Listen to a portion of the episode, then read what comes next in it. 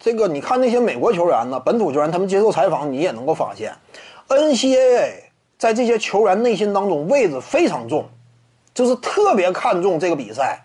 你比如说一整采访某位球员呢，啊，你生涯当中最难忘的啊篮球场上的一些成就、一些画面呢，他们很多呢，一整一竿子就知道当年大学时代了，啊，曾经啊，我与队友之间如何奋战。最终才夺得的 NCAA 奖杯冠军的那一刻，是我人生当中呢感觉最幸福的那么一段时光。往往都有这种话，为什么呢？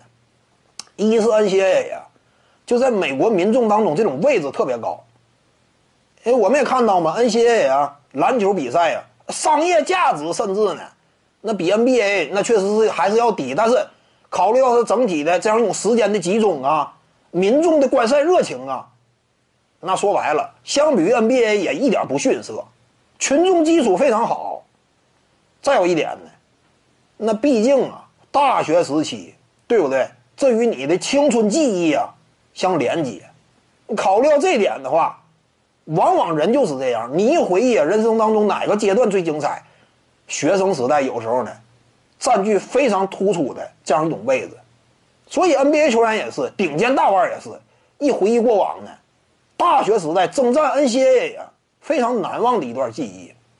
你就这个角度，你说布朗尼啊，他会不会啊？仅仅打了一年 NCAA 就匆忙的参加 NBA 呀？不一定嘛，对不对？以詹姆斯为例，以詹姆斯他作为一个父亲的角度，他愿不愿意他儿子多上几年大学，甚至完成大学学业？你在追求职业赛场，非常有可能。你甚至你要是詹姆斯的话，以他这个条件，也不见得非得呃期待他儿子迅速的去打职业比赛，非常有可能，就是打满大学完成学业再去也不迟。格兰特希尔就是这样吗？各位观众要是有兴趣呢，可以搜索徐静宇微信公众号，咱们一块儿聊体育，中南体育独到见解就是语说体育，欢迎各位光临指导。